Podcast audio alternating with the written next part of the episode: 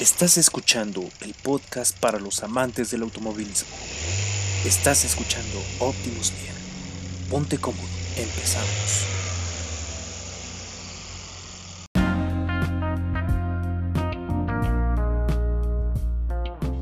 Hola amigos, sean bienvenidos a esta tercera emisión ordinaria del podcast para los amantes de los autos.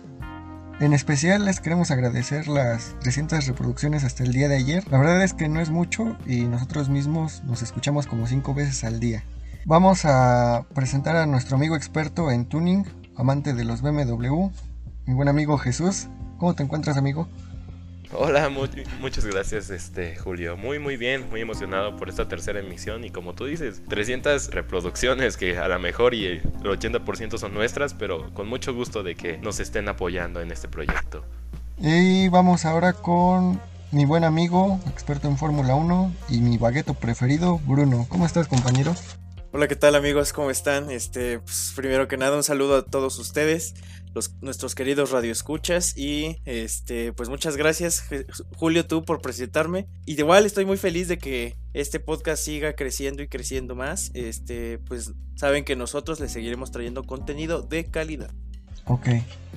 Pues vamos a empezar con este podcast. Y el día de hoy hablaremos de una batalla muy conocida. Es Ford contra Ferrari.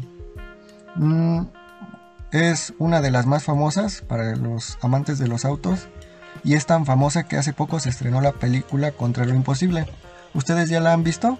Sí, por supuesto, está buenísima, nominada al Oscar, por cierto, con Matt Damon y el otro actor no me acuerdo cómo se llama, pero también es famoso. Christian Bale, güey. Christian Bale, exacto, exacto.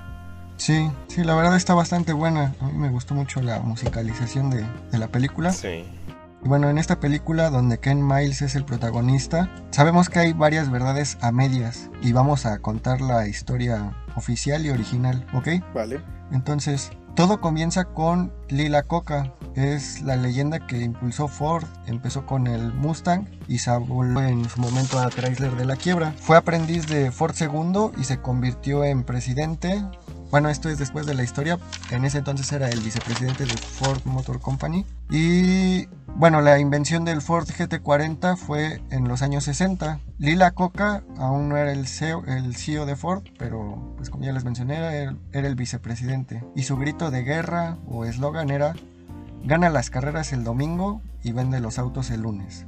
Lee sabía que a pesar de que Ford era un gigante en construir autos y también que era un pionero de la producción en serie, sus autos pues no inspiraban nada. Si eran confiables, era acero 100% americano, eran baratos y los compraban solo por ser buenos. Prácticamente, a mi parecer, es lo que pasa ahora con marcas como Kia o Hyundai. No te compras un auto de esos pensando o diciendo, wow, es el auto que siempre soñé desde pequeño. Hay varios autos con los que nosotros soñamos desde niños y pues estos carros no son el caso. Él sabía que debía de vender más autos, debía vender emociones, pedazos de victoria y fue por esto que convenció a Henry Ford II de intentar comprar Ferrari. Hasta aquí, pues esta parte sí apareció en la película, no sé si la recuerdan.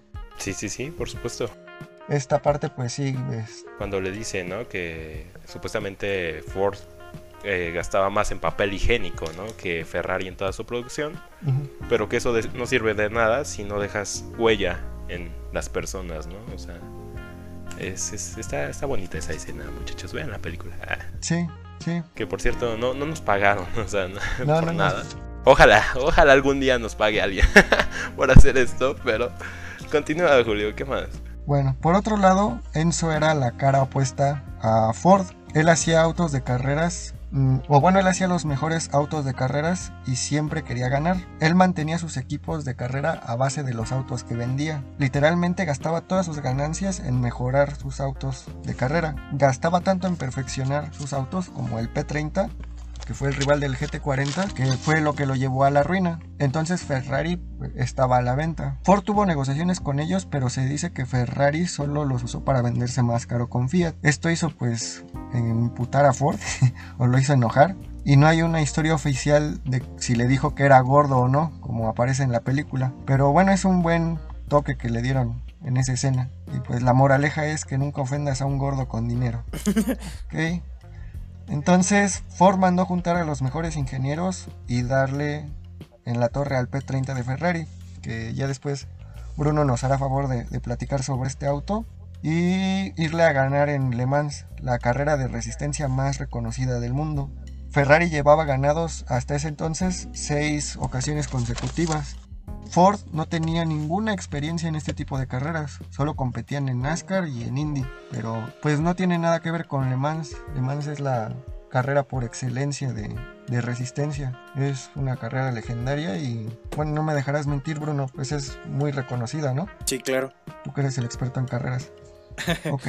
Así que usaron un auto como base porque ellos no tenían prácticamente nada de experiencia en los grandes Gran Turismo y tenían tres opciones de proveedores. Lotus con eh, quienes trabajaban para las carreras de Indy Cooper que no tenía experiencia con carreras en GT y Lola una marca inglesa. Empezaron a trabajar y la verdad les fue bastante mal. Todos se decepcionaron modificaron el carro bastante pero seguían teniendo bastantes problemas con la aerodinámica. Al inicio metieron el GT40 en un túnel de viento y el auto vibraba alrededor de las 200 millas por hora. No tengo el dato de cuánto es en kilómetros, pero pues ha de ser un chingo. Ahorita te lo doy. Tú Este- continúa. Ajá, literal, pues les valió y pensaron que sería un problema que sería fácil de resolver. Fueron meses antes de la... Bueno, en Le Mans, meses antes los corredores van a una puesta a punto y vieron que la parte trasera del auto, no la delantera como aparece en la película, quería levantarse, lo cual es aún más peligroso. Total, más o menos arreglaron el problema y entraron a la carrera, pero no pudieron, ningún Ford pudo terminar y Ferrari terminó y ganó. Entonces los, los humilló prácticamente en el 65. En esa ocasión... Para, Sí, perdón, perdón, Julio. Tu respuesta a, a los 200 millas por hora son 321 kilómetros. Poquito, ¿no? O sea, Sí. Oye, yo quiero hacer una, yo quiero hacer una pausa. Ajá. ¿Por qué te tardaste un chingo en sacar ese dato, güey? Ah, porque estaba hablando mi querido Julio, eh, no quería Ah, interrumpirlo. sí, o sea, ya lo tengo desde está. hace rato, pero Sé que me habías dio hecho tu penita. tabla de conversión. pero así está güey, bien. tu así está bien calculadora. Para, en fin. Para que... Hasta Pero que a, ver, aquí una pausa rápida, muchachos. Ustedes, ¿cuál es la ma- los que los dos conducen? ¿Cuál es la mayor velocidad a la que han dado? 321 kilómetros por hora. No, pues en primera mi auto no da para eso. sí. La neta, mi, mi poderosísimo motor 1.6 litros no da. Solamente, solamente llego a. Lo máximo que he llegado yo a manejar en autopista son 140. 140. ok. 140. ¿Tú, Julio. Yo, yo igual en autopista, en, en la carretera México-Salamanca, que es pura recta, realmente son como dos horas de recta, en un trayecto lo llegué a 180 y me regañaron. Bájale. No bueno. ¿Y tú, eh, Julio? Pues yo igual una vez en una recta, este, el, el Vento no lo he corrido, no he podido, pero el Clio una vez lo corría 150 me parece también, pero pues ya sentía que vibraba todo. Sí. Ya, ya, ya, ya hasta me empezó a dar miedito. Yo sentía que el motor todavía daba un poquito más, pero ya el chasis ya no. Pero continuemos con las noticias, ¿no? Bueno, sí, continuemos. En esta ocasión, en el 65, ya estaban todos mentalmente muy desgastados, pues habían perdido. Tenían serios problemas con la transmisión, como siempre es típico de Ford. Y en el 66 llamaron a Carroll Shelby. Hasta ese año ya ellos ya tenían una experiencia y ya tenían un equipo de ingenieros y ya habían modificado el carro. Fue que llamaron a Shelby. Eh, Shelby era el único americano hasta entonces en ganar Le Mans y lo había hecho en un Aston Martin. Había dos equipos que participaban para Ford, un americano y un británico, y se pusieron a trabajar, pero Shelby, pues a pesar de ser un genio, solo mejoró algunos detalles. Mm, Se le da más protagonismo en la película porque ni modo que hablen de todos los ingenieros, entonces pues le tenían que dar el protagonismo a una persona, ¿no? Ya los ingenieros llevaban mucho avance y parte del aporte de Shelby fue que le cambiaron el motor y le pusieron un V8 7 litros. No se comparan nada con nuestros 4 cilindros 1.6, ¿no, Bruno? Exactamente. Eh, eso, en un cilindro tienen lo que nosotros tenemos de motor, ¿no? Fíjate que... O que- creo que es hasta el doble, ¿no? Sí, de hecho, imagínense, para la audiencia que nos está escuchando, 7 litros, o sea, imagínate, para un Dodge Hellcat, este, que llega a ser el cuarto de milla en, digo, el, el 0 a 100 en 3, en 2.9, 3.1 segundos, tiene un 6.4 o 5.7 litros. Y es un motor que gasta gasolina, pero feo. Imagínate que es un 7 litros, o sea, no, es muchísimo. sí, o sea, yo lo que tiene un pistón de ese carro no lo tiene ni mi motor. todo, aunque le ponga turbos y todo. De hecho, es curioso que, que, hables de eso. Rediseñaron. Ajá. Rediseñaron. Bueno, este, tú, tú, continúa, continúa. yo, yo, yo siempre doy datos muy irrelevantes, Entonces mejor le, gusta, le gusta interrumpir al vato. Sí, exacto. disculpen, a, ver si, a, ver si, ya te callas. no, es cierto, no es cierto. Julio viene cada vez más agresivo en eh, cada episodio. Sí, al rato ya, va a ser el programa de Julio, güey. Nosotros nos va a echar. no, perdónenme, perdónenme. Continúa, por favor. Bueno. Eh, rediseñaron el motor casi completamente porque el motor que tenían era de un NASCAR y era muy pesado. Entonces necesitaban bajarle el peso y también el de NASCAR daba la potencia eh, siempre ya cuando iba a alta velocidad y necesitaban un motor muy versátil que pudiera frenar y acelerar muy rápido. Y lo metieron en el GT40.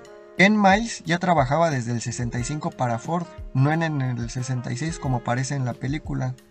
Y sí fue una pieza clave en poner a punto el auto, pero no, no es así como, como se pinta en la película. En Daytonio, en Daytona, Daytonia. Daytonio. ¿Quién es Daytonio? ¿Mi primo? Ah. sí, es que escribí mal. Ah, el chavo con en Daytona. Perdón, Sí, de tío, perdón muchachos, disculpen. Perdón, perdón, estamos interrumpiendo mucho a Julio y esto no está bien. Eh, continúa, por favor. Continúa, Julio. Ya, ok. en, en Daytona obtuvieron excelentes resultados. Los autos al fin empezaron a terminar la carrera e incluso empezaron a ganar. Pero Daytona no se compara con Le Mans. Entonces fueron a Francia a las 24 horas. E imaginen eso, ¿no? 24 horas de estar corriendo, de desgaste de los pilotos, de desgaste de, de, los neumáticos, del calor de los frenos, del calor del motor. Todo eso cuenta en una carrera de resistencia. Ford inscribió 8 autos a la carrera. Era la filosofía de Henry Ford de llevar la mayor cantidad de soldados a la guerra y la carrera empezó. La lluvia pronto empezó a caer, lo cual favorecía al GT40, pues su caja no se calentaba tanto. Al inicio los P30 de Ferrari iban ganando a los Ford y la escena en la de la puerta, el que no cerraba, también es cierta. Entonces ahí Miles perdió muchísimo tiempo. Ya cuando llegó a, a que le cerraran la puerta, pues ya pudo empezar a avanzar. La carrera fue bastante difícil, pero los Ferrari empezaron a fallar al tratar de seguirle el paso a los Ford. Los Ferrari nunca habían visto algo tan rápido. Y digo los Ferrari porque Enzo no estaba ese día en la carrera también como aparece en la película. El señor Ford sí estaba. Fue tanta la ventaja de Ford que pidieron a Miles que tuviera que esperar a sus compañeros y hacer la foto finish histórica. Mm, esa foto daría la vuelta al mundo y conseguiría el objetivo de Lila Coca de que pudieran vender más que solo autos confiables. McLaren ganó prácticamente por un tecnicismo porque él empezó la carrera unos metros antes, entonces se considera que él recorrió más pista y la verdad no se sabe si fue una distracción del personaje Bibi o realmente si fue en mala onda, pero es algo que ya nunca sabremos. Mm, después de esta carrera, Miles murió dos meses después, haciendo pruebas en el Riverside International Raceway.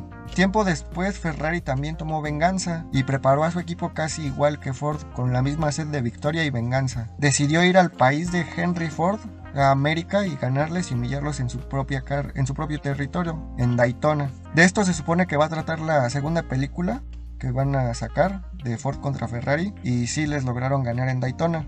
Pero en 1967, 1968 y 1969 en Le Mans, los Ford dominaron. Y por eso se cree que esta película, la que viene de Ford contra Ferrari, va a estar todavía más buena. Porque los expertos dicen que de esas cuatro carreras, la mejor de todas fue la de 1967, la más competitiva, en donde estuvieron más cerrados Ford y Ferrari.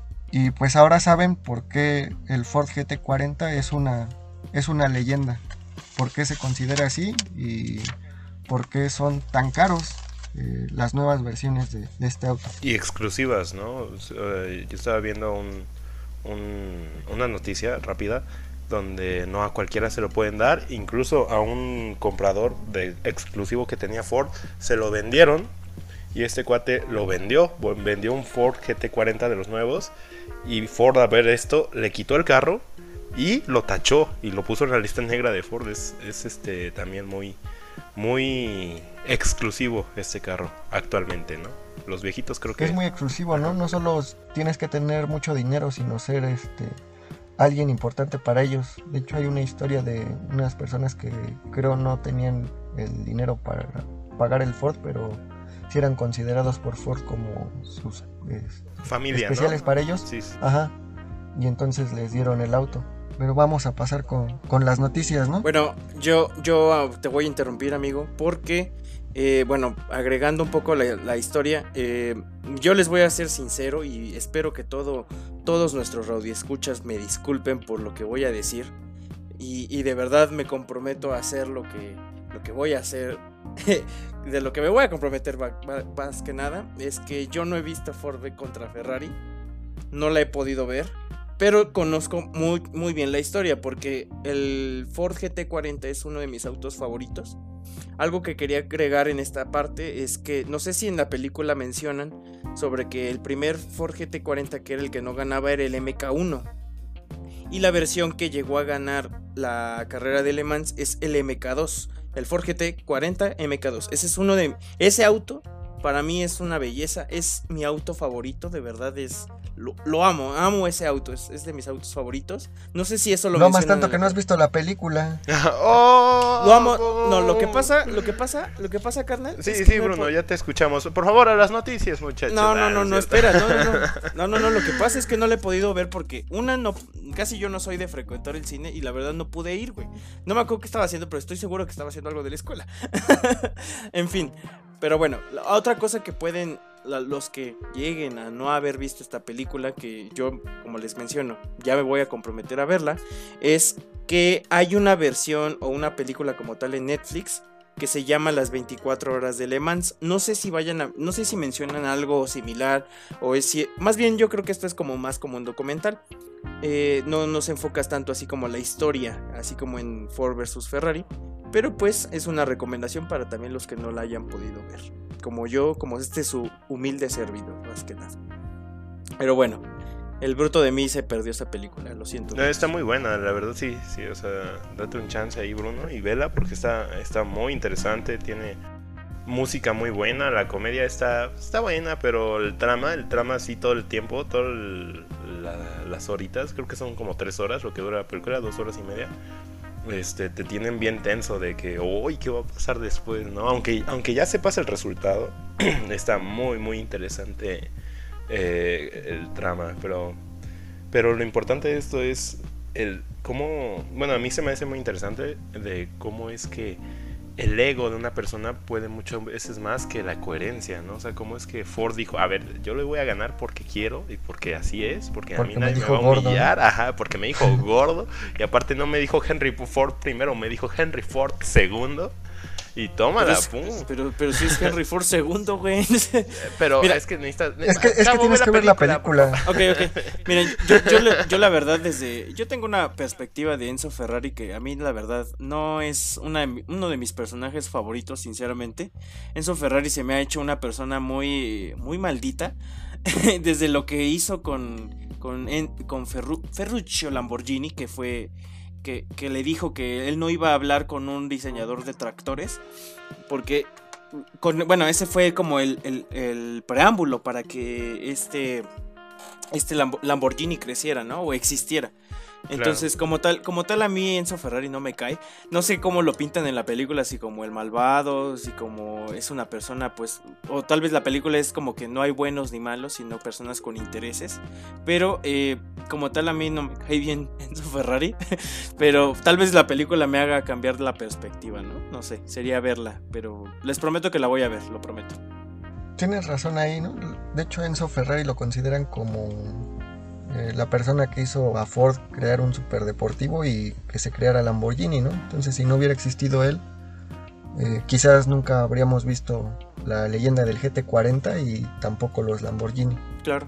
Sí, es, es la persona más odiada en el mundo automotriz, pero, pero todo, eso, eh, todo ese odio tiene sus frutos. Exactamente.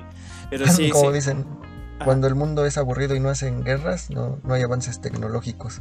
Pues sí, exactamente. Pero bueno, a mí ya nada más les comparto mi, mi opinión sobre Enzo Ferrari, pero, pero bueno, vámonos con, si quieren, ya con la siguiente parte de este bonito podcast, mis compañeros. Vámonos.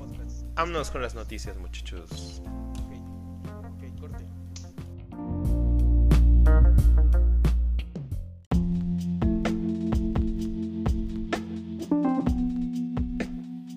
No te muevas, en un momento más regresamos con más temas de automovilismo, aquí en Optimus Vía.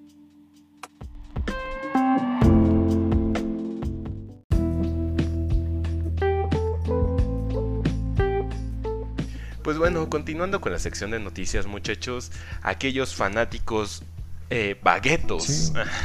Bruno, Hola, hola amigos. ¿cómo les interesará mucho esta noticia y es que el Volkswagen Jetta Startline 2020 llegará a México eh, muy accesible, tanto como un Virtus o como una T-Cross. Este, ¿Sabían esto, muchachos? ¿A ustedes que les gustan mucho los Volkswagen? Eh, sí, sí, sí. No, no es cierto. No, no lo sabía. ¿Para qué te miento, la verdad? O sea, sí me dicen bagueto, pero tal cual no soy tan bagueto, chavo. No estoy tan pendiente de lo que hace Volkswagen. en- Mmm, chavo, porque cómo me decepciona. No, no es cierto. Pues es prácticamente el mismo Jetta que hemos estado viendo en, en versiones anteriores. Eh, Como ustedes me comentaban que no les gusta tanto esta línea, esta forma que tiene el nuevo Jetta, que les gustaba más como la, la anterior, la que salió como del centenario. Pero La que parece como Audi. Así es, eh, pero esta este, Startline, pues es. eh, ¿Qué quiere decir eh, Startline? Para los que no saben, es la versión de acceso de la gama, es decir, la que apenas va a comenzar eh, Volkswagen con esta, con esta línea, ¿no? Con esta sección. Entonces, pues va a salir con un precio desde 289.900 pesos. Entonces, no es un carro tan caro, a mi parecer, para la, la línea que tiene. Ahorita les voy a comentar más adelante. Y ya no trae un motor 1.4 como lo traía el anterior, TSI. Ahora trae un motor igual que el Virtus y la T-Cross, que es este el 1.6 litros. Ay, ¿a quién, ¿a quién le recuerda ese 1.6 litros? A mi carro, güey, a mi carro. Pero déjame decirte que tu carro tiene 110 caballos de fuerza y 114 libras pie de par, que son bastante buenas para, para un carro. Y pues bueno, este va a traer sus pantallas, rines de 16 pulgadas, este va a traer eh, sistema Android Auto y. Apple CarPlay. LEDs, bolsas de aire, eh, control de estabilidad, frenos, pues lo que ya la mayoría de los autos traen. ¿Qué desventaja le veo? Como ya les dije muchachos, la, bueno, la ventaja es que es un precio pues bien, o sea, no se me hace tan elevado porque este carro trae asientos de piel, como ya les dije, trae un, pantallita, o sea, aire acondicionado, el motor es relativamente grande, 1.6 litros no es chico, pero la única desventaja que yo le veo es que es aspirado natural. ¿Y qué es lo que pasa? Que los aspirados naturales aquí en la Ciudad de México son muy malos, ¿no? Por la altura en la que estamos. Entonces su desempeño baja bastante, bastante. Y es la única contra que le, que le veo. ¿Cómo ven muchachos? ¿Cómo se les hace caro, barato, bueno, malo? A ver, mi, mi buen amigo Julio. Si está así de equipada la Starline, no me quiero imaginar la, la más equipada. Va a estar Sí, muy buena, ¿no? Sí está, está bastante interesante. Yo, yo imagino que la equipada va a estar con un motor turbo, a lo mejor como el que trae el Audi, el 1.6, 1.8 turbo. Y va a jalar duro, duro, ¿no? Con ganas. Va a empujar sabroso. Pero, ¿y tú, Bruno, qué, qué opinas de, de este carro? ¿Te gusta, no te gusta? Eh, pues se ve interesante. Mira, la verdad es que Volkswagen, la, la neta, en mi- o sea, sí me gustan mucho sus productos y, y yo considero que son una marca de calidad, pero siento que últimamente han alzado mucho sus precios. Porque como tal, Volkswagen, ¿qué significa? El auto del pueblo. Sí, Entonces, como tal, pues si es un auto del pueblo o un auto de la banda, este, tiene que ser pues un poquito más, más, económico, sí. Más económico, pero- de acuerdo. Pero, Pero- por lo regular, perdona que te interrumpa, No, por no, lo no, regular adelante. no se me, no se me hace este, una mala idea O sea, más bien un, un, mal auto porque incluso tiene bastantes cosas. Igual también algo que hay que mencionar es que Volkswagen no es malo en, eh, en cuestiones de seguridad. Eh, por ejemplo, mi, el, el, carro de Julio y el mío, por ejemplo, este, son buenos. De hecho, tienen, eh, bueno, la Latin NCAP es una organización que se encarga de, de, este, de analizar la estructura de los vehículos y el y el Vento es un. Y el Vento Polo es un buen auto. O sea, no. Tiene cinco estrellas de, de seguridad para adultos. Y cuatro de. Y cuatro para niños. O sea, la verdad no es un mal auto. Su estructura no es mala. A pesar de que, por ejemplo, tiene dos bolsas de aire. Entonces, por lo regular, y de lo que yo he visto, es que em, los autos son eh, bastante bien ensamblados y tienen una buena calidad estructural. Sí, estoy, de acuerdo. Fíjate que, como tú dices, dos bolsas de aire. Este trae seis. O sea, ya le aumentaron todavía mucho más. Lo único también malo que se me olvidó mencionar, y ahorita se los menciono, es que este aquí en México va a salir una o sea, van, a salir muy pocas unidades, no, no se van a distribuir tanto y es plan comaño. ¿Por qué? Porque pues a final de cuentas como es la versión acá de, de inicio, pues a Volkswagen no le conviene tanto esta esta versión porque como sabemos sus autos pues sí no duran tampoco. Entonces le conviene vender gamas un poquito más altas a mejores precios y que la gente este se vaya con el mismo auto pero un poquito más equipados y así por así decirlo no muchachos entonces esta es la, la, noticia de la semana para los amantes de los Volkswagen de los baguetos todos aquellos que les gusta pues prepárense porque va a venir el nuevo Jetta el nuevo Jetta 2020 Start Line pues hasta aquí la noticia, muchachos. ¿Alguna duda?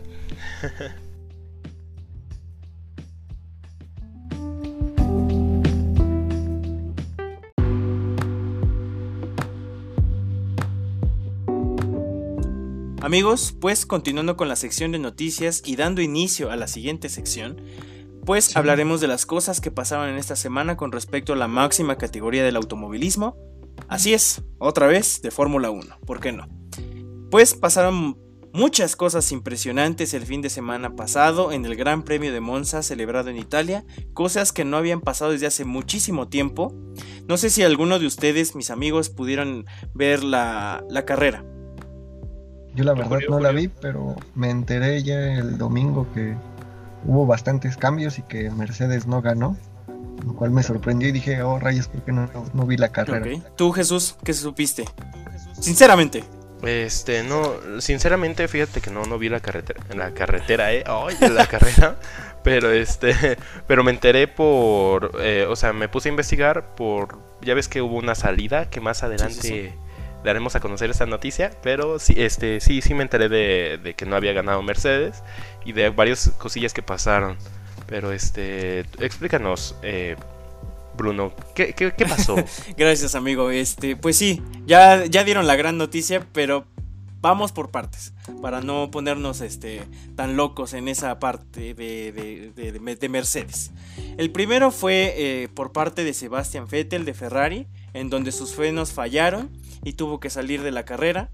Incluso se vio que salía fuego de, su, de uno de sus neumáticos, entonces este, tuvo que salir. Después eh, uno, otro de las personas que, otro de los pilotos, perdón, que salió fue Kevin Magnussen de Haas, el cual este, empezó a tener fallas y se estacionó exactamente en la entrada del pit lane, lo cual provocó una que cerraran el pit lane y que no pudieran pasar a, este, a boxes y tal cual salió el coche, el safety car para este, dar vueltas y que todos los pilotos se reacomodaran. Aquí pasó dos cosas muy importantes. Pues al momento de salir el safety car, pararon a Antonio Giovinazzi de, este, de Alfa Romeo y a Lewis Hamilton. Pararon para poder cambiarle los neumáticos, pero aquí, eh, como les estaba mencionando, el pit lane estaba cerrado. Entonces ellos dos se metieron porque pues, el, equipo se los indicó. Lo que pasó después fue que sancionaron, o más bien, estuvieron bajo investigación, así suena más pro, estuvieron bajo investigación Antonio Giovinazzi y Lewis Hamilton por haber entrado en el pit lane cuando estaba cerrado, lo cual provocó que los dos pilotos tuvieran una de las sanciones más fuertes antes de ser descalificados, que es el stop and go. Se les dio un stop and go de 10 segundos y este, obviamente a Luis Hamilton se tardaron más en dársela, pero pues así pasó con Luis Hamilton. toda, vamos a dejar eh, tantito en stand-by lo de Lewis Hamilton porque vamos con lo segundo que pasó. Lo segundo, más bien lo siguiente. Lo siguiente que pasó fue que Charles Leclerc se, estrelló directamente con un muro al andar, en la última parabólica para pasar a la línea de meta. Se estrelló y afortunadamente no recibió ningún daño. Está perfectamente bien este piloto. Pero este tuvieron que cerrar la pista, por lo cual salió la bandera roja y la carrera del Gran Premio de Monza fue suspendida por un periodo más o menos, eh, no me hagan mucho caso, como por 20 minutos o incluso un poco más, o menos, perdón. Este, entonces, ¿qué pasó después? Pues todos los pilotos se metieron al pit lane y quedaron así como en fila india para poder este, después pasar. Obviamente todos bajaron, llegaron a hacer algunos arreglos o refrigerar este, los motores, etcétera. Y obviamente eh, ahí fue cuando ya le dieron la sanción del stop and go a Antonio Giovinazzi y a Luis Hamilton. Algo muy curioso de, de, de, Luis Hamilton es que se enojó y se, se subió a su patín del diablo, vamos a decirle, así se le conoce aquí en México, y se fue en su patín del diablo hasta, hasta ver a uno de los comisarios para, pues, para ver qué onda con esa sanción, ¿no? Pero ahí lo grabaron con un dron, de hecho, cómo iba patinando. Como vi el niño chiquito haciendo berrinche. ¿no? Pues me voy, me llevo mi patín.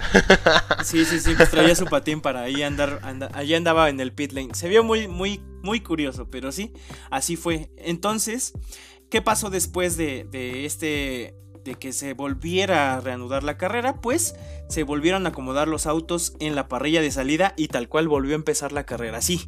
Volvieron a dar una vuelta y Luis Hamilton entró a los boxes primero para hacer su, sanción de stop and go porque tenía tres vueltas de, para, para, hacer esa, esa, sanción. Estuvo ahí 10 segundos y lo cual eh, obviamente tuvo como una diferencia entre el último piloto eh, de 35 segundos. Obviamente era demasiado estaba muy lejos de, alcanzarlos, pero pues obviamente es Luis Hamilton y logró posicionarse en una... Llegó a acumular puntos, vamos a decirlo, para no hacerlo largo, llegó hasta séptimo lugar. Fue bastante impresionante. Y obviamente no, no ganó. Y obviamente también Valtteri Bottas eh, no pudo alcanzar a, a Lando Norris de McLaren. Quedó en quinto lugar. Entonces, ¿qué pasó? Ah, pues ahora, este, hubo tres este, pilotos que dieron un gran trabajo, la verdad. Bueno, uno de ellos, mm, vamos a decirle que no, no, no fue malo, pero pues se vio ahí una de las situaciones que hablaremos más adelante, que fue Lance Stroll, que pues fue un poquito más beneficiado por parte de su equipo y pues terminó en tercer lugar. Eh, por, bueno, vamos a hacer un poquito de lado a Lance Stroll y vámonos con Carlos Sainz. Carlos Sainz dio un gran resultado, eh, impresionante desde la, sesión de clasificación. Estuvo en tercer lugar, atrás de los dos Mercedes, y se mantuvo. Llegó hasta segundo lugar, le costó. La verdad es que fue una, un segundo lugar que le duele, pero, pero también es un buen resultado.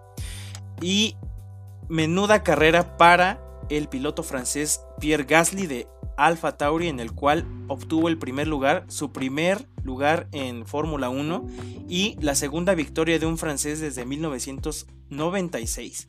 Impresionante carrera amigos, eh, la verdad es que cuando la gente dice que la Fórmula 1 se vuelve monótona por ver a Mercedes ganar todo el tiempo, la Fórmula 1 nos llega a sorprender demasiado.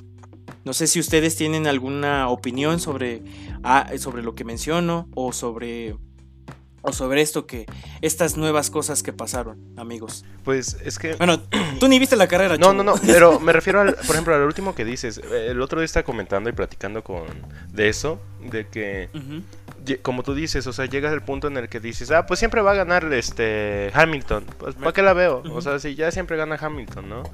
Y como que eso es lo que hacía falta, más acción, más movimiento para que la gente se empezara a centrar otra vez nuevamente en lo que es importante, ¿no? Digo que a final de cuentas eso es una carrera y, y, pues gana el mejor, ¿no? Pero... Sí, pero, claro. No, y, ajá, pero, ajá, perdón, pero llega así, llega a ser algo, como tú dices, monótono, algo aburrido. pues sí, mira, eh, algo que también mencionaban mucha gente es que para que se, le dé esa, esa emoción a la Fórmula 1 es que Mercedes ya no participe. Como tal, otra, otra opción que luego están planteando, y esto sí es un poquito más este como de fuentes más viables, es que quieren hacer que ahora la parrilla empiece desde el otro lado, o sea, al revés, que empiecen los pilotos que llegan a tener un menor tiempo y obviamente los de mejor tiempo empiecen desde atrás. Y bueno, esto como tal, pues no sería una mala idea desde mi punto de vista, pero em, sería ver, la verdad, porque también sería un poco injusto. Pero bueno, eh, igual otra cosa que mencionaré más adelante sobre los motores, pero em, vámonos con otra parte de esta, de esta semana impresionante en la Fórmula 1. Fue eh, la salida de uno de nuestros pilotos, nuestro, uno de nuestros orgullos, ¿no? ¿No creen ustedes, muchachos? El piloto Sergio Pérez es uno de nuestros grandes orgullos en la máxima categoría del automovilismo. Híjole, pues es que a mí no me caía muy bien, pero, pero sí. no, no, pues está bien, es válido. No, o sea, mira, mira, algo, ah, bueno, más bien les vamos a decir a ustedes que nos escuchan. Eh, hicimos un bonus y pues si quieren escucharlo, ya, ya irán después de este bonito episodio. Básicamente lo que mencionamos fue que Sergio Pérez lamentablemente salió de la escudería, de la escudería Racing Point y el siguiente piloto que va a ser fichado para el 2021 va a ser Sebastian Vettel para la nueva Aston Martin Racing. Pues una es una noticia desde mi punto de vista un poco triste porque Sergio Pérez estuvo en los momentos más difíciles de esta escudería. Muchos dicen que que más bien él no le debe nada a Racing Point, Racing Point le debe todo a Sergio Pérez. Y pues es, es bastante triste eh, esto, pero también debemos saber que la Fórmula 1 es un negocio, es un negocio en donde pues influye completamente el dinero y obviamente es más importante Sebastián Vettel que Sergio Pérez porque Sebastián Vettel tiene cuatro campeonatos mundiales y obviamente eso generará más em, ventas incluso en, en, la marca, ¿no? Entonces pues es una noticia triste, pero también esperamos que, que Sebastian Vettel dé un mejor resultado del que lamentablemente está presentando en Ferrari. Pero bueno, vamos a hablar un poco de qué es lo que está pasando con Ferrari también y con algo muy importante que pasó en la carrera de Monza con este Pierre Gasly. El tema es eh, los motores o las unidades de potencia. No sé si ustedes saben más o menos eh, sobre la potencia en los motores de Fórmula 1, mis compañeros.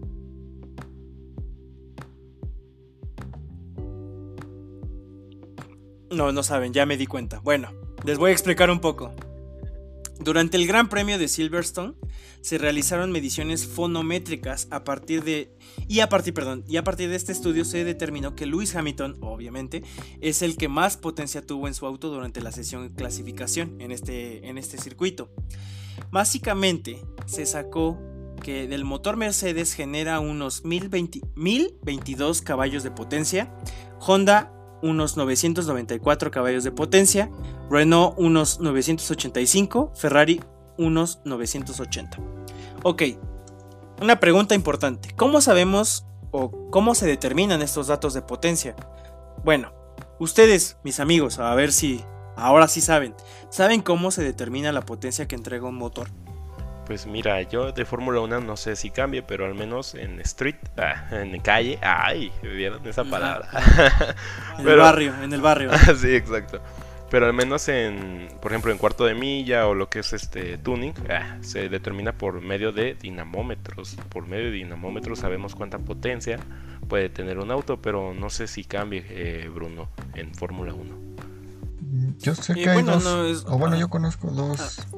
dos técnicas con la que se llama una la potencia SAE, en la que miden la potencia del motor sin ningún otro componente, si acaso la bomba de agua, este, pero no le ponen así el carro y la potencia DIN que lleva con el dinamómetro y es con todo el peso del carro, pero no sé si es eso de lo que nos vas a hablar. Bueno, eh, obviamente hay muchísimas formas de determinar la potencia de un motor Eh, pero en este caso vamos a hablar un poco de, de lo que se hizo en este estudio.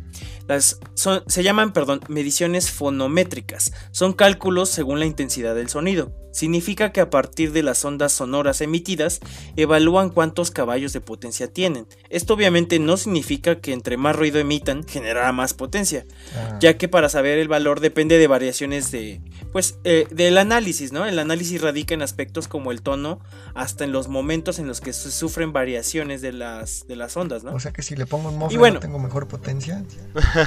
No, claro que no. Ah. No, no, que suene, suene pedorrón, no, no, no, no tiene más potencia, nada más es para hacer farol. Y mi filtro de alto flujo de 40 pesos del Tianguis tampoco.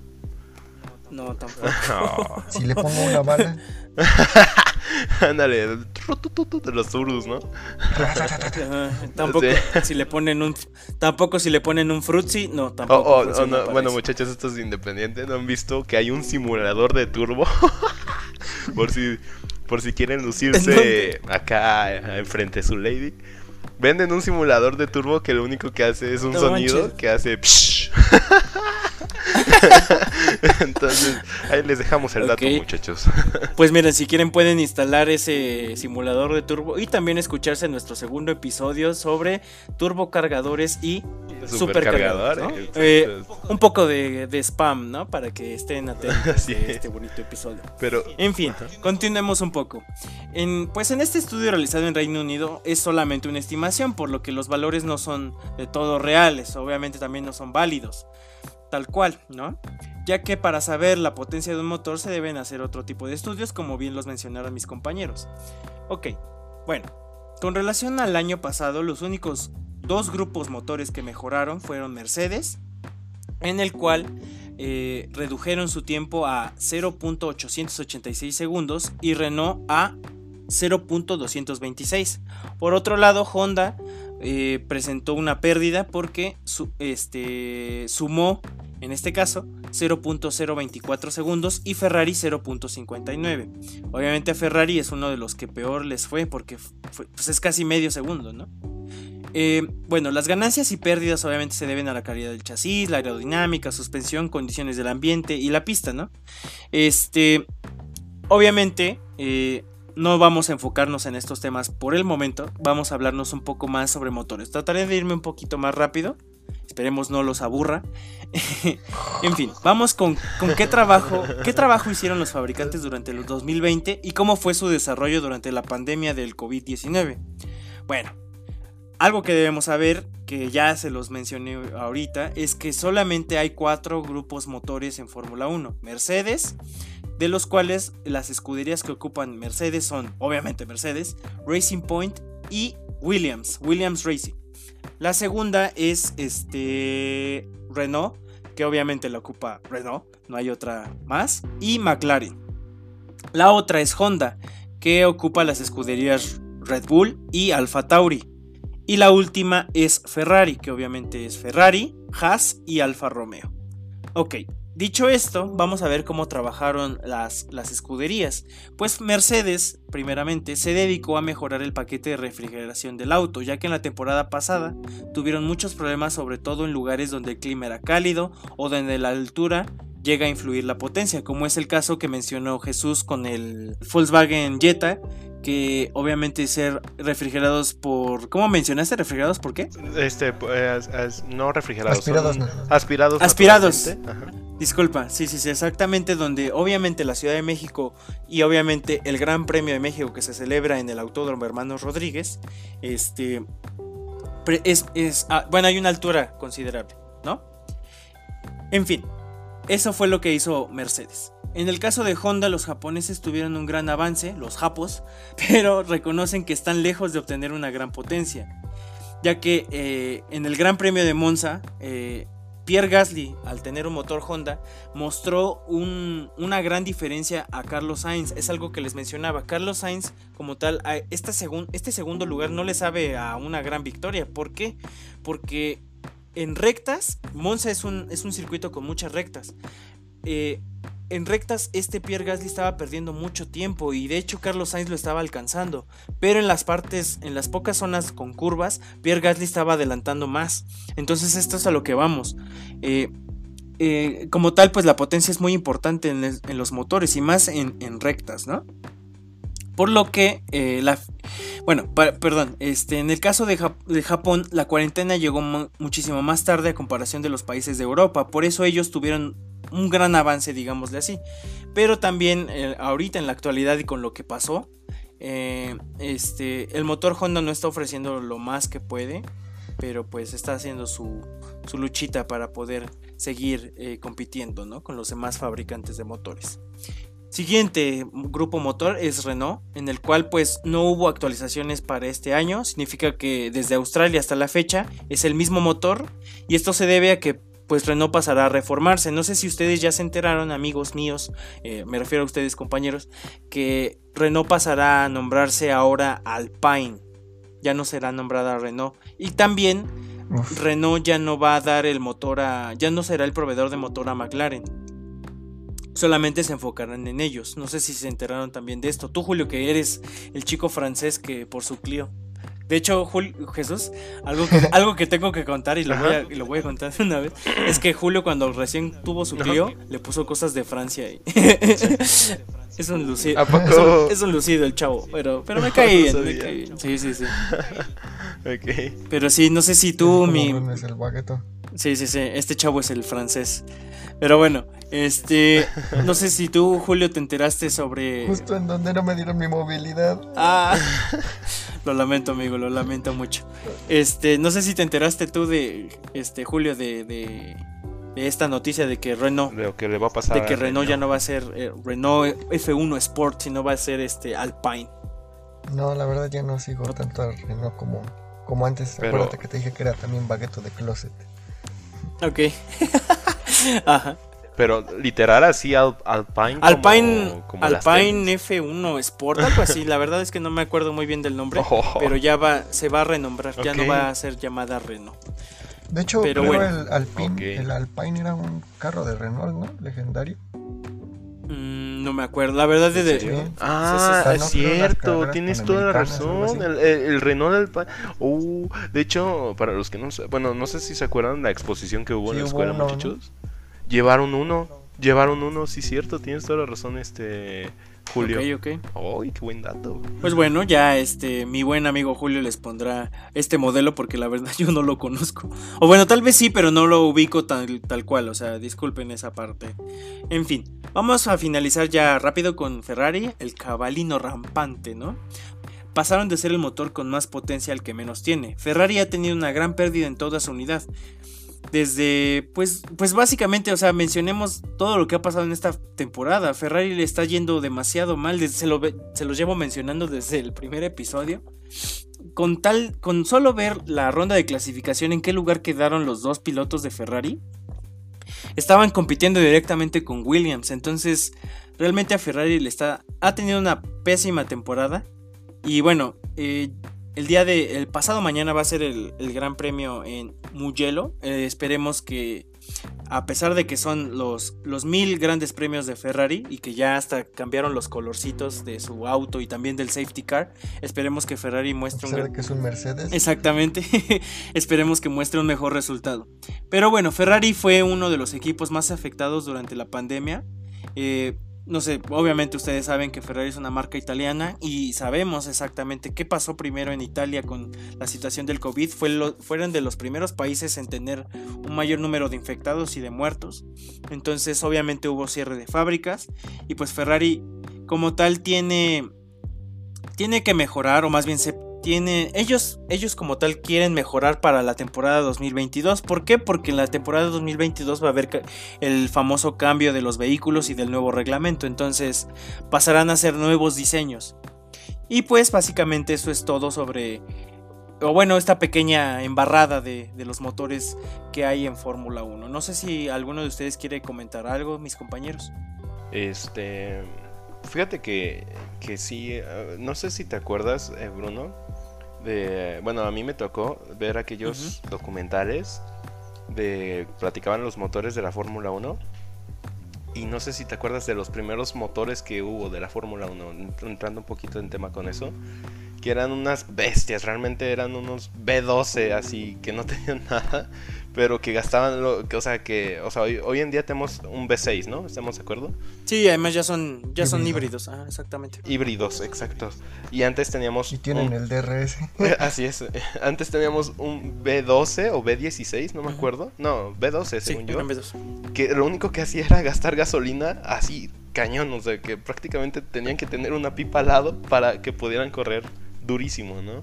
Y hoy en día con una con un menor cilindraje, con un mejor menor litraje también y un eh, y un motor híbrido podemos bueno puede tener mayor potencia que hace muchos años no como es que esta tecnología va evolucionando y como tú dices ahora que vaya a cambiar esto quién sabe que, vaya a depararle no a esto sí claro. sí como tal o sea la Fórmula 1 ahorita no puede ser eléctrica porque pues ya hay una Fórmula E que este, que como un poquito de spam de nuevo. Eh, próximamente tendremos Fórmula E para Dummies, pero bueno, este, eso será para otro, para otra ocasión. Y bueno, eh, como tal la gente. Exactamente, tal vez para otra temporada, tal vez para un episodio futuro, no lo sabemos.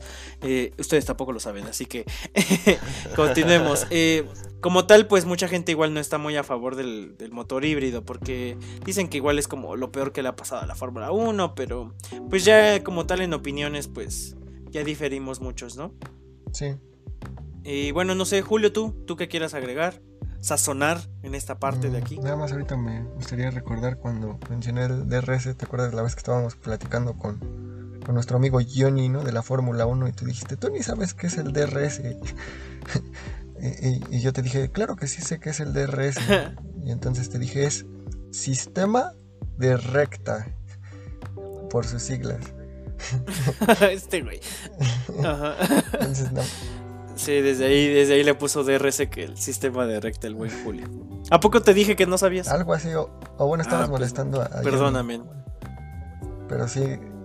Ah, sí, es que te platico un poco, le, te platico a ti, eh, mi querido Jesús, y un poco a nuestros radioescuchas. Es que, como tal, tenemos un amigo ahí en la escuela que, este, que pues era medio payasón, ¿no? Era un chaparrillo ahí, chistosillo pero este se, sentía muy todas mías y que sabía todo de autos y y de hecho sería como un chico que le gusta el tuning, sería podría ser tu hijo.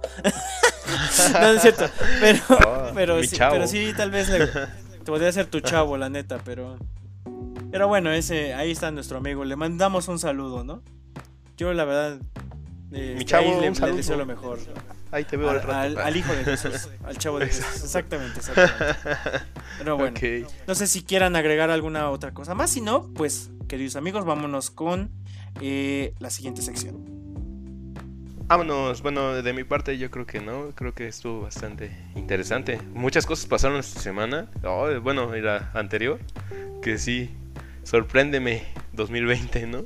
Sí, exactamente. Pero esperemos que esto ya, cambie. ¿Tú, Julio, alguna? 2020.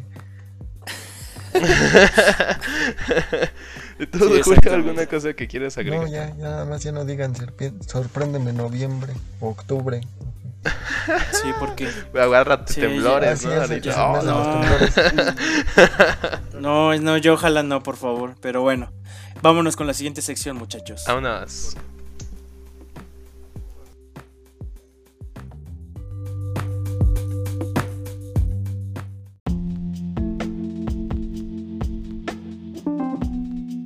Gracias por seguir escuchándonos. En un momento más, continuamos aquí en Optimus Vía.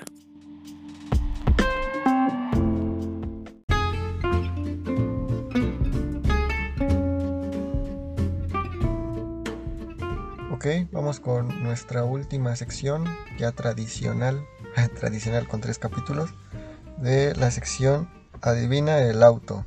¿Están listos compañeros? Listos. Eh, sí, amigo. Vamos a empezar. A ver, este fue un auto que se inventó en la en una guerra mundial. Oh, Ok. Ok. Fue, es específico para la guerra. Ok. Fue de. No fue de los aliados, entonces fue del eje. Ok. Ok. Ya con eso. Ah, pues. 4x4. Eh, a ver, primero Julio responde. A ver, Jesús. ¿Es un Jeep? No, de los. Este...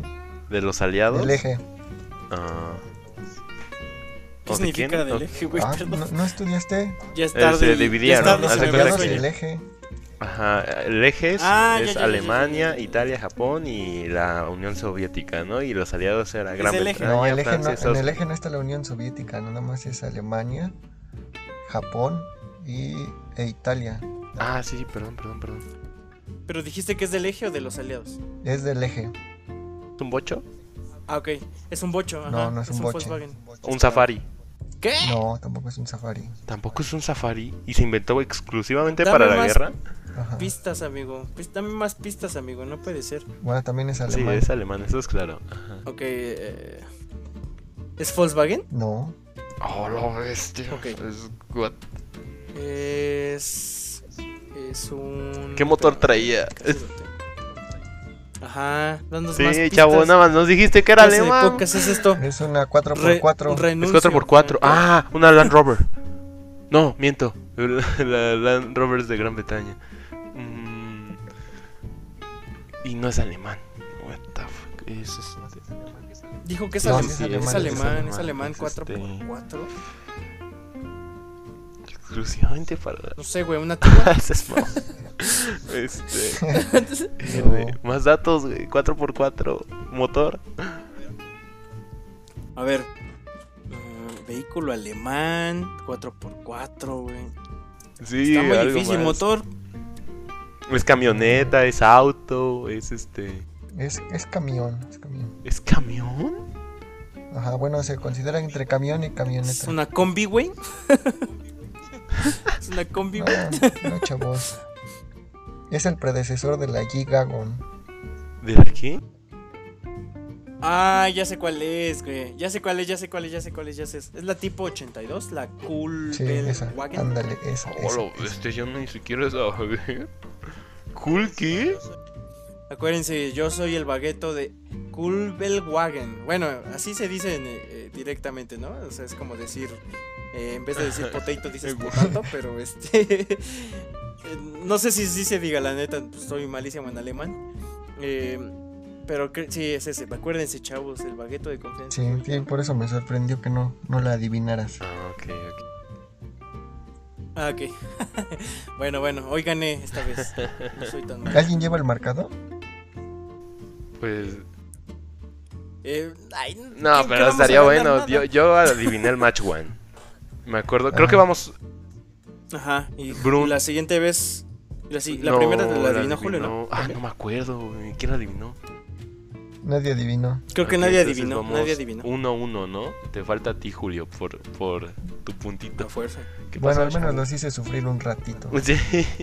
Ese estuvo más difícil. ¿Va? Ok. Vale, pues. Y bueno amigos, hasta aquí llegamos al final de nuestro bonito episodio. Esperamos les haya gustado. No sé si ustedes quieren decir algo, mis queridos compañeros, para despedir. Pues muchas gracias por seguirnos, por escuchar el podcast. Y aunque sean poquitos, nosotros vamos a, a seguir subiendo contenido. Mi querido Jesús. Este, igual, muchísimas gracias, gente. Pues recuerden que poquito a poquito vamos creciendo. Esperemos que pronto seamos más y más. Y de verdad que lo estamos haciendo y le estamos echando muchísimas ganas en conjunto. Ahí nos ves a las 6 de la mañana. ¿Quién nos está levantando? El grupo. Entonces realmente sí le estamos echando ganitas para que lo puedan disfrutar. Muchísimas gracias también por su apoyo. Exacto. ¿Tú, Bruno? Efectivamente, pues igual agradecerles a todos los que nos están escuchando, a nuestros amigos, a la, a la gente que apenas está eh, aprendiendo del bonito automovilismo. Esperamos que estos temas, que a pesar de que sean cortos, les puedan seguir interesando y pues les seguiremos trayendo contenido de calidad, ¿no? Eh, bueno, si no, si no tienen otra cosa que agregar, pues pasamos a despedirnos. Muchas gracias. Recuerden seguirnos en nuestras redes sociales. eh, Optimus Vía con doble M. Que pronto les diremos qué significa, pero eh, pues ya será para otro episodio, ¿no? Si no tienen nada. Para el especial. Exactamente, el especial de- Video 10, ah, capítulo 10. Exactamente, exactamente. Pues sí, amigos, si no tienen nada más que agregar, pues nos pasamos a retirar. Cuídense mucho. Hasta la próxima, amigos. Bye. Adiós. Y ya, corte. Adiós. Ok. Uf. Ay, güey, dije corte, pendejo.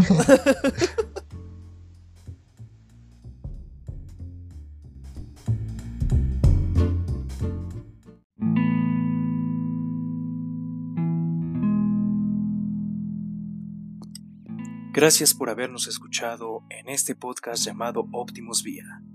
Sintonízanos la próxima semana. Muchas gracias.